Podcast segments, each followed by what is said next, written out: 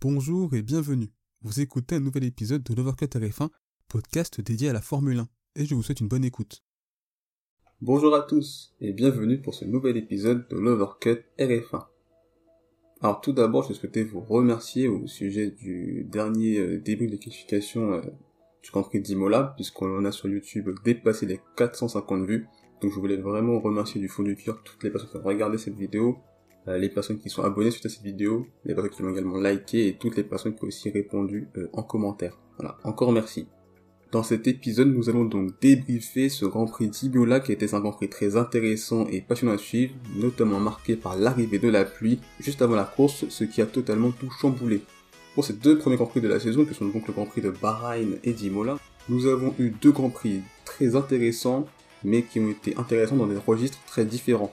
Puisqu'autant pour le Grand Prix de Bahreïn, on a vu une bataille pour la victoire qui a eu quasiment du début à la fin, autant pour cette deuxième course, c'est plus les conditions climatiques qui ont conduit à rendre ce Grand Prix très animé et intéressant à suivre.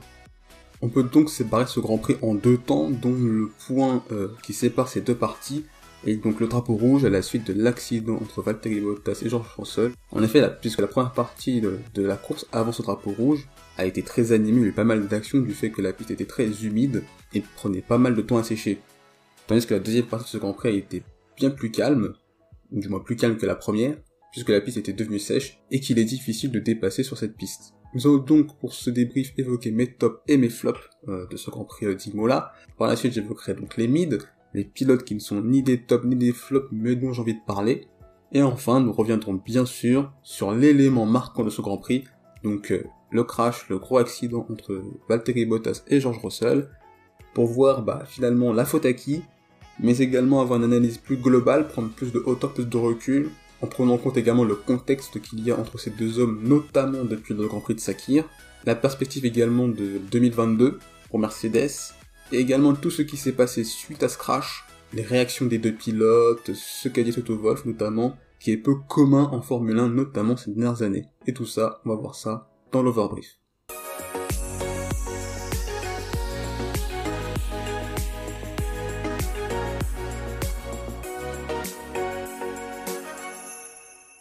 Nous allons donc évoquer dans un premier temps les tops de ce Grand Prix. Nous allons donc tout d'abord évoquer le pilote McLaren Lando Norris qui a donc terminé troisième de ce Grand Prix et qui a été élu pilote du jour.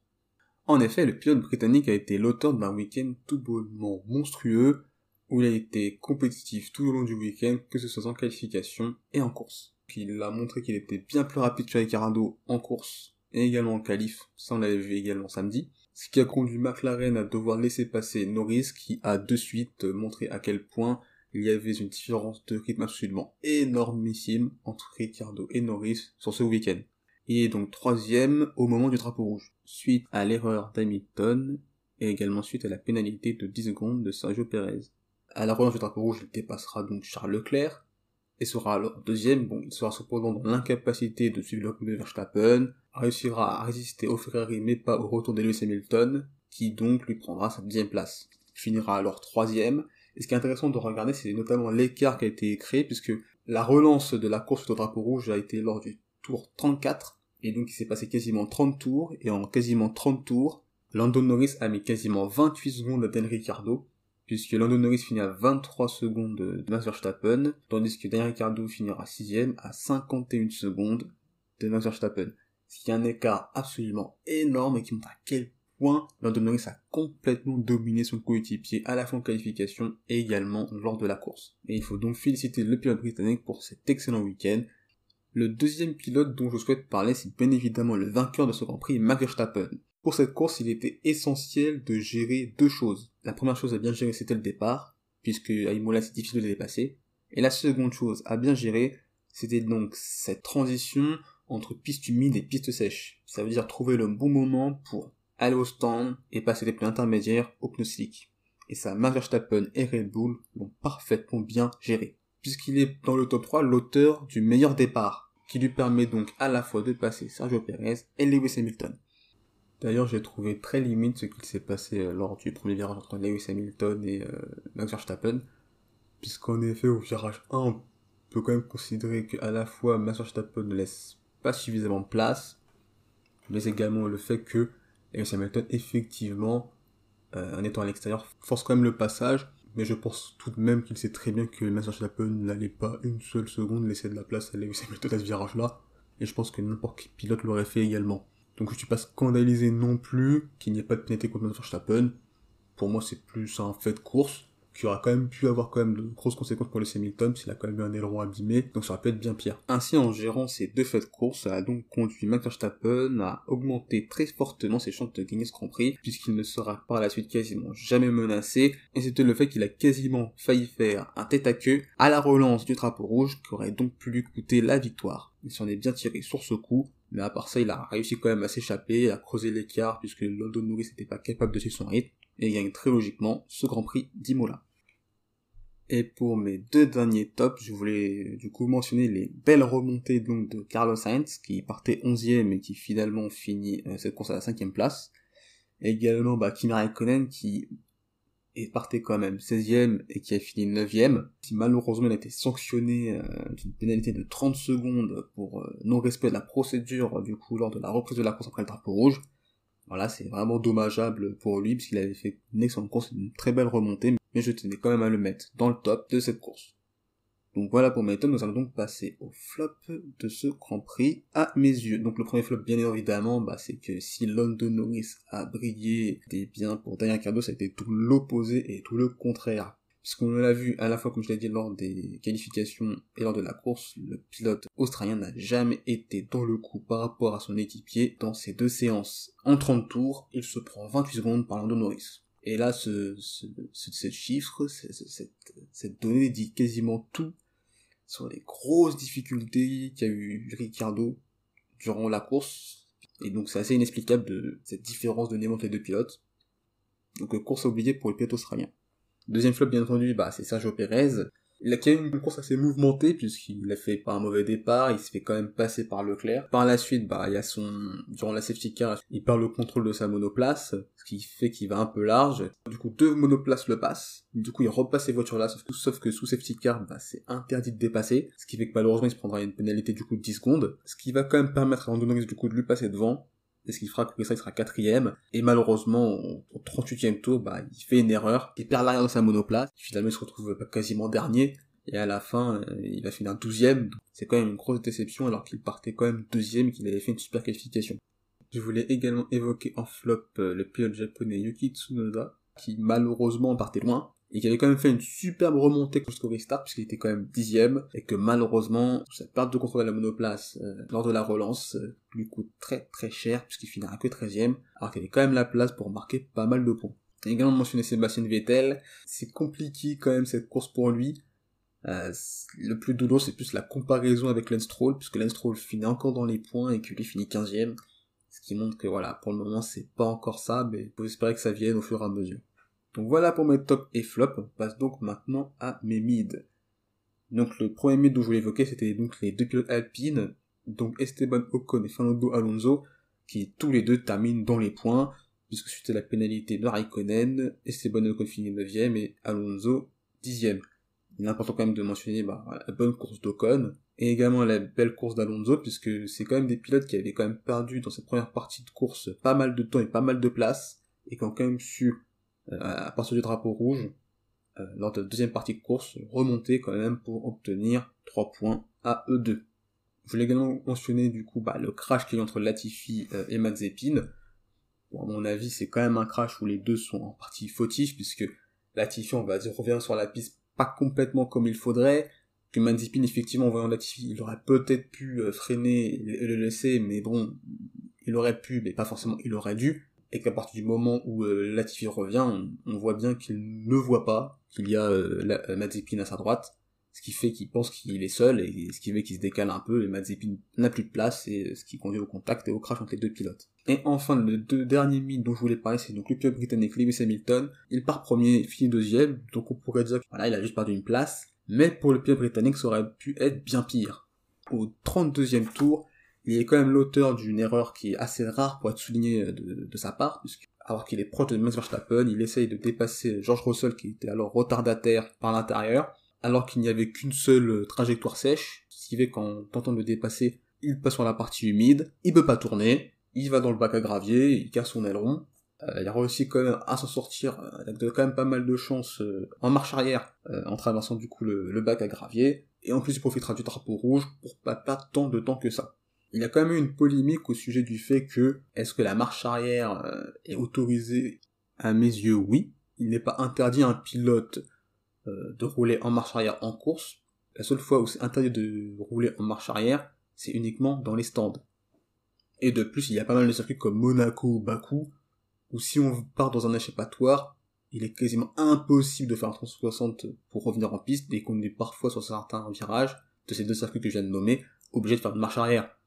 Et on va se dire, un pilote qui fait une marche arrière à Bakou ou à Monaco n'a jamais été pénalisé. Donc c'était pas logique. Ce qui est juste autorisé, c'est de revenir en piste de façon sécurisée.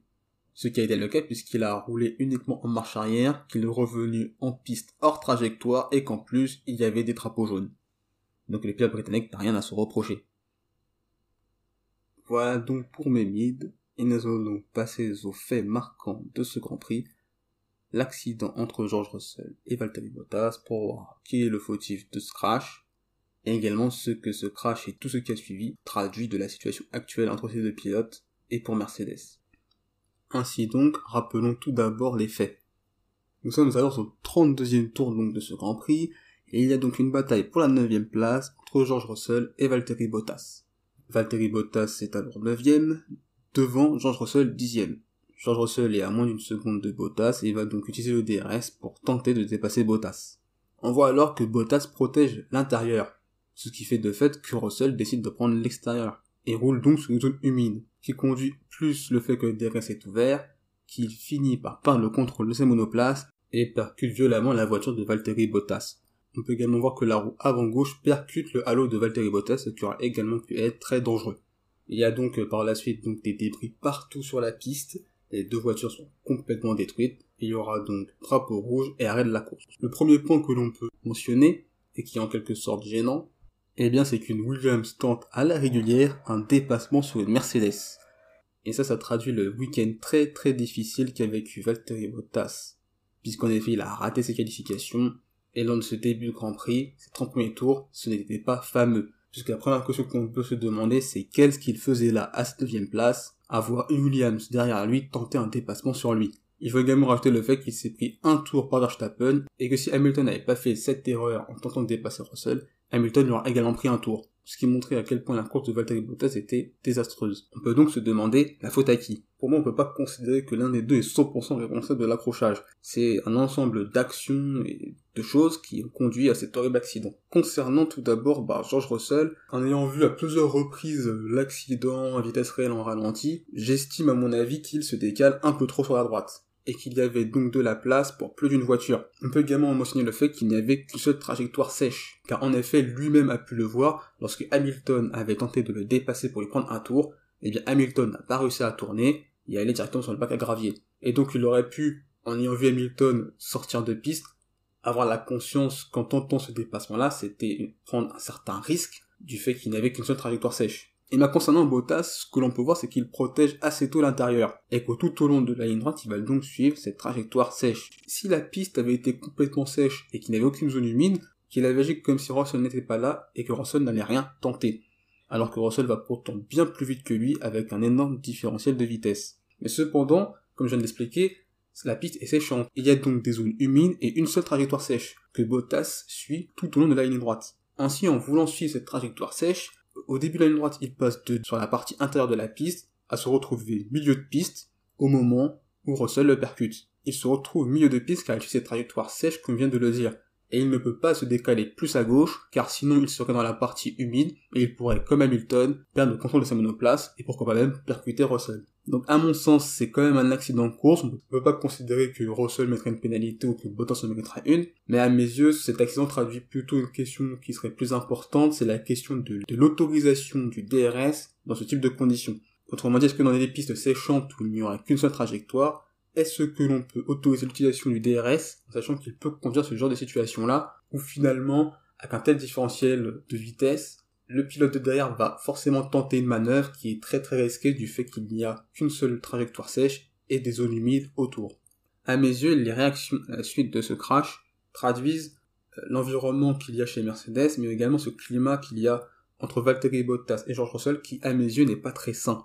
Puisqu'en effet, on a pu déjà voir tout d'abord euh, le majeur euh, de Valtteri Bottas, également Russell qui, qui avait l'air quand même assez véhément envers Bottas. Les deux pilotes avaient l'air quand même très en colère et s'invectivaient quand même pas mal. Et ça a également continué dans les interviews. Puisque George Russell a quand même déclaré la suite de la course, je lui ai demandé s'il essayait de nous tuer. Avant d'ajouter, forcément, j'étais très en colère frustré à son encontre. Je me battais pour la neuvième place, mais pour lui, la neuvième place, ce n'est rien du tout. C'est quasiment insignifiant. Il a réalisé une manœuvre que l'on fait si l'on se bat pour la victoire au dernier tour de la course. On en vient se demander pourquoi il fait ça pour la neuvième place. Peut-être que si ça avait été un autre pilote que moi, il ne l'aurait pas fait. On peut également rajouter le fait que George Russell avait également tweeté par rapport à cet accident-là, et qui montre à quel point le pilote Williams a très mal pris ce qui s'est passé lors de cet accident. Mais on a également pu une réaction de Toto Wolf, qui a quand même rajouté Valtteri a connu 30 mauvais premiers tours, et il n'aurait pas dû se trouver là. Mais George n'aurait jamais dû se lancer dans cette manœuvre, sachant que le circuit était en train de sécher. Ça veut dire prendre des risques, et autre voiture devant lui était une Mercedes. Dans toute progression d'un pilote, et pour un jeune, il ne faut jamais perdre ce point de vue global. Alors oui, j'imagine qu'il a beaucoup à apprendre. Il faut voir qu'il y a une Mercedes, et que c'est mouillé, que ça comporte un certain risque de doubler. Et les chances sont contre lui une fois que ça sèche. Maintenant, je ne veux pas qu'il cherche à nous prouver quoi que ce soit. Car si je peux dire une chose alors que je connais Valtteri depuis 5 ans, c'est que lui n'essaye pas de prouver quoi que ce soit. Concernant les propos de Toto on va dire que je suis en partie d'accord. Je suis d'accord sur la partie piste mouillée, car en effet, comme je l'ai dit précédemment, car c'était une manœuvre risquée de la part du pilote Williams. Mais dire qu'il tente de dépasser une Mercedes n'est pour moi pas un argument. C'est pas parce qu'il tente de dépasser une voiture plus rapide qu'il ne doit pas le faire. Pour moi, ça n'a pas de sens. Je pense qu'il est quand même important de mentionner le contexte de la saison 2021, à la fois pour Bottas et Russell, dans l'optique de 2022. C'est qu'on se dit que entre les deux pilotes, l'un des deux sera sur la Mercedes en 2022.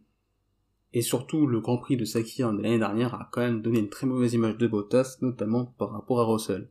On peut imaginer alors que si Hamilton arrête à la fin de la saison, probablement que Russell et Bottas seraient équipiers, ce qui serait très compliqué, surtout avec ce qu'il s'est passé ce week-end. Mais ce sont quand même des pilotes qui sont professionnels, donc on pourrait imaginer qu'ils puissent mettre ça de côté. Mais je pense que le fait qu'il n'y ait pas de certitude sur Bottas pour la suite de la saison est à mes yeux un problème. C'est un problème dans le sens où s'il y avait une certitude que Bottas soit présent en 2022 chez Mercedes, je pense que Russell n'aurait pas tenu les propos qu'il a tenus après la course, notamment la phrase où il sous-entend donc que Bottas est plus agressif, car c'est juste Russell, celui qui veut sa place pour l'année prochaine. La question à se demander, c'est est-ce que Russell aurait tenté ce dépassement-là si ça aurait été un autre pilote, mais également est-ce que Russell aurait réagi à ce point-là si ça aurait été un autre pilote que Bottas? Mais on peut également se demander, est-ce que Bottas aurait été plus conciliant face autre pilote que Russell? C'est la question qu'on peut se poser. À mes yeux, j'ai l'impression que les déclarations de Russell montrent à quel point cette situation et cette incertitude pour 2022 pèsent à la fois sur Russell et à mon avis probablement sur Valtteri Bottas. Et à mes yeux, je pense que cette situation n'est pas saine, à la fois pour Mercedes et à la fois pour les deux pilotes, et qu'il va falloir très rapidement clarifier l'avenir de Bottas chez Mercedes. Même si on peut imaginer qu'un prochain duel Bottas-Russell risque d'être très peu probable dans la suite de la saison. Quelle est votre opinion sur l'accident qu'il y a eu entre George Russell et Valtteri Bottas? Est-ce que pour vous, il y a un fautif? Est-ce que c'est un accident de course? Est-ce qu'un pilote est plus fautif qu'un autre? Qu'avez-vous pensé de l'après-course sur cet accident? Les réactions des personnes concernées. Quel est également votre avis sur ce Grand Prix d'Ibola? L'avez-vous aimé ou pas? Quels sont pour ce Grand Prix-là vos tops, vos flops? Quels sont les autres sujets aussi qui vous ont marqué et dont vous avez envie de parler et de mentionner? Bah, N'hésitez pas à partager votre avis sur les commentaires, à liker, à partager cet épisode, également à vous abonner si cet épisode vous a plu. Je vous souhaite le meilleur. Salut Merci d'avoir écouté cet épisode. S'il vous a plu, n'hésitez pas à vous abonner au podcast de Voir que Fin, ainsi qu'à la chaîne YouTube. C'est une façon de soutenir le projet et également de ne pas manquer les prochains épisodes. N'hésitez pas également à partager cet épisode à vos proches. On se retrouve les amis très bientôt. D'ici là, portez-vous bien, je vous souhaite le meilleur. Salut